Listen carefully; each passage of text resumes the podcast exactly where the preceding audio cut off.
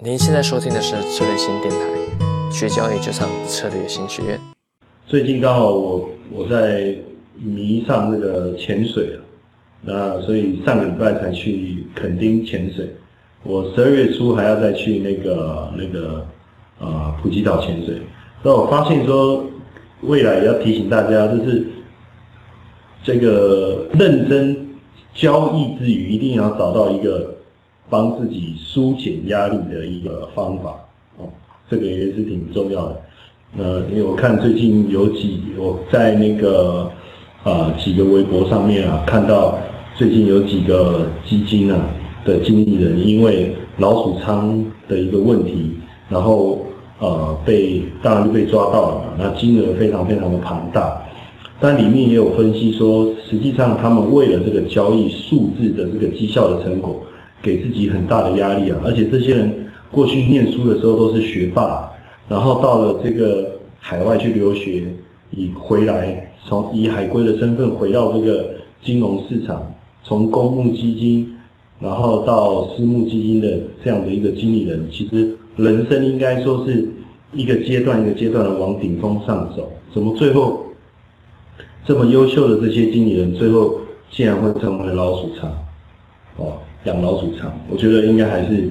呃，没有适度的去调节自己对自己的要求以及期许吧。压力太大的问题，到最后透过一些方式，其实挺可惜的哈。那呃，前面我先来分享一下，就是一个学啊，我一个学员在这个啊 Facebook 啊，他各位可能没有办法看到脸书，所以我就呃把。他所问的一个问题，我整理了一下，然后想说看能不能来跟大家呃做一个分享哦，做一个分享。那稍等一下，我把我们把这个这个啊档案呢，把它这个打开来哈，稍等一下。然后因为他问的这个问题，我想应该也是啊很多这个呃投资朋友啊，他。你们啊也想问的问题，对不对？所以啊，他问的问题是这样就是说，他第一个他就问说，呃，因为他他跟我呃上课已经上了一段时间了就是在我一些比如说呃类似像策略星这样的一个平台，哦，在在台湾，然后他是在社大上课，也参加过一些课程，然后他就第一个问题其实问的，我觉得是大部分人都会问到的问题，因为。你在投资市场上，除了你要解决怎么做交易能够获利，还有就是甚至你要面对心魔之外，可能还有家人会阻挠你哦。那他就说，呃，他一直一个遇到一个问题，第一个当然就是他说他在投资市场是一直挫败，哦，投资路上一直挫败，然后呢，他。其实这个在你你会发现在交易这条路上其实是蛮寂寞的一件事情。呃，当我们想要在交易这条路上做投资赚到钱，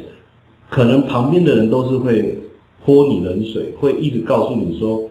不要再去想这个事情，你能不能认真的去好好的找一个工作，认真的去打拼，然后去赚你的工资呢？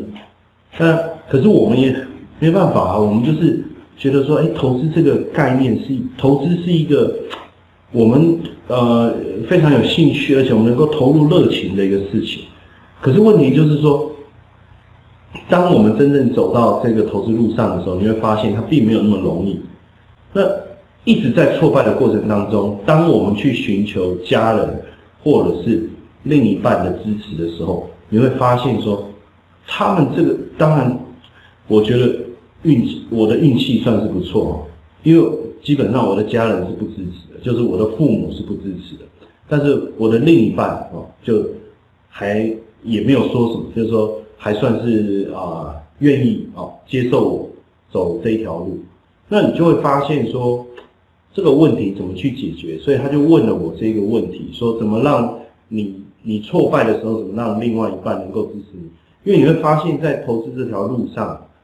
呃，如果你的另外一半没有办法支持你，或者是你的家人没有办法支持你，其实是不容易成功的，因为，呃，你会，你不只要承受交易的压力、经济的压力，对不对？甚至是不是有有可能需要你啊拿钱回家来去支持家里。所以如果家人或另一半不支持，我觉得其实要成功非常非常的困难。但这个时候，我我其实我我也跟这个学生讲，我说，因为家人跟像像我像我妈妈就是一个，她是啊一个金牛座，所以她对于钱这件事情，她是非常的计较，也非常在乎的。所以她对于我要从事投资这个这一个以投资为职业这件事情，她是完全不认同。她希望我能够呃去考国考，然后当个公务员，这样不是很好？当然，我我我的另一半他的星座不太一样，他是天秤座，所以他觉得反正你能够取得平衡就好了。哦，个性不同，产生的反应也不同。但基本上，家人不支持，我觉得都还是一个安全感的问题。也就是说，他可能只看以为我们就是在做发财梦，可是其实，呃，有的人当然可能做交易只是为了发财，但他不晓得说我们做交易是因为我们对这件事情非常的有兴趣，我们非常。对这件事，我们有有有可以付出很多的时间跟热情来投入，所以我觉得呃，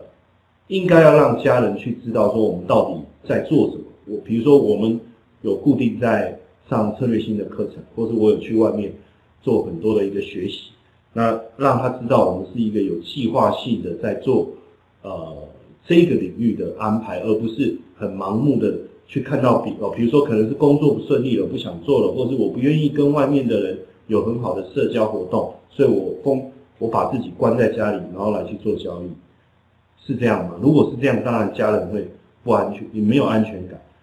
那所以给家人安全感，当然不是说一下子赚到钱他就他们会安，而是说你怎么样有有计划性的不断的来去。呃，去针对你自己的的交易的这这个过程，有很充分的安排，哦，有充分的安排，甚至我觉得一开始是不是还是我们一样，先去有一个全职的工作，啊，那从工作之余的时间投入来做这这个交易的研究，那等到这个交易的收入比较稳定，而且这个你也能够很有把握的、很有系统的。从交易上面得到稳定的收入的时候，再来把这个全职的工作给给辞掉。因为像我之前一个学生，他就是呃交易一直不顺啊，他其实呃也不是不会交易，他他在这个交易市场上也赚到了一两千万啊。但那当然他学了他学了新的从股票市场跨足到期权跟期货这个领域以后，并不是很稳定。但是因为他是全职的在做交易，所以他的压力更大。那他就跟我讨论过，说他应该怎么样去调配，我也给他一些建议，但是就一直没有办法跨出去那个门槛。所以一当他亏损的时候，他的压力就更大。所以我后来我告诉他说，你要不要干脆白天回去你原来的职场上工作，然后呢，利用呃这个工作之余的时间，再来做一个比较有系统化的操作。后来他接受了我的建议，因为有时候我们人不愿意认输啊，不愿意低头，不愿意承认自己过去所做的决定是错的，所以不愿意回去工作。那我跟他说：“你先回去工作嘛，然后等交易稳定了，真的你交易的收入大过于你现在职场的收入的时候，你你再做调整嘛。”哎，后来他接受我的建议，然后呃回去职场以后，连交易的状态都稳定下来。最主要就是安全感，因为如果你自己也没有安全感的时候，那个压力会特别特别的大。那所以他又问了第二个问题，说：那我们怎么去克服投资路上的心魔？什么是心魔？其实呃大家都很清楚啊，这个心魔就是你还没遇到的时候，你不觉得这个心魔有很大的一个问题。反正投资就是这样，你会觉得赚钱很容易。可是当你发现赚钱没那么容易的时候，当我们开始去跟很多的老师学习。各种系统性的操作方法，那我们会有一个很奇怪的，进入到一个很奇怪的状态，就是说，为什么老师说他可以赚钱，可是这个方法在我身上好像不是这么稳定？那到底是我们的问题，还是老师系统的问题？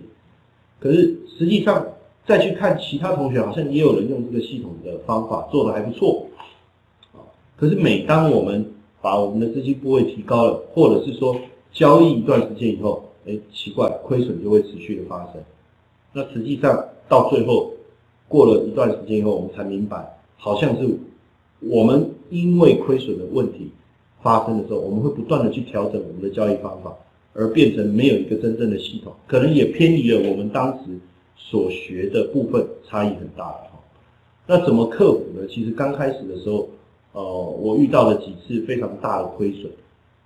那我也感到非常的害怕，所以也影响到我后来的交易，甚至不敢。在我呃认为是应该出手的时候而出手，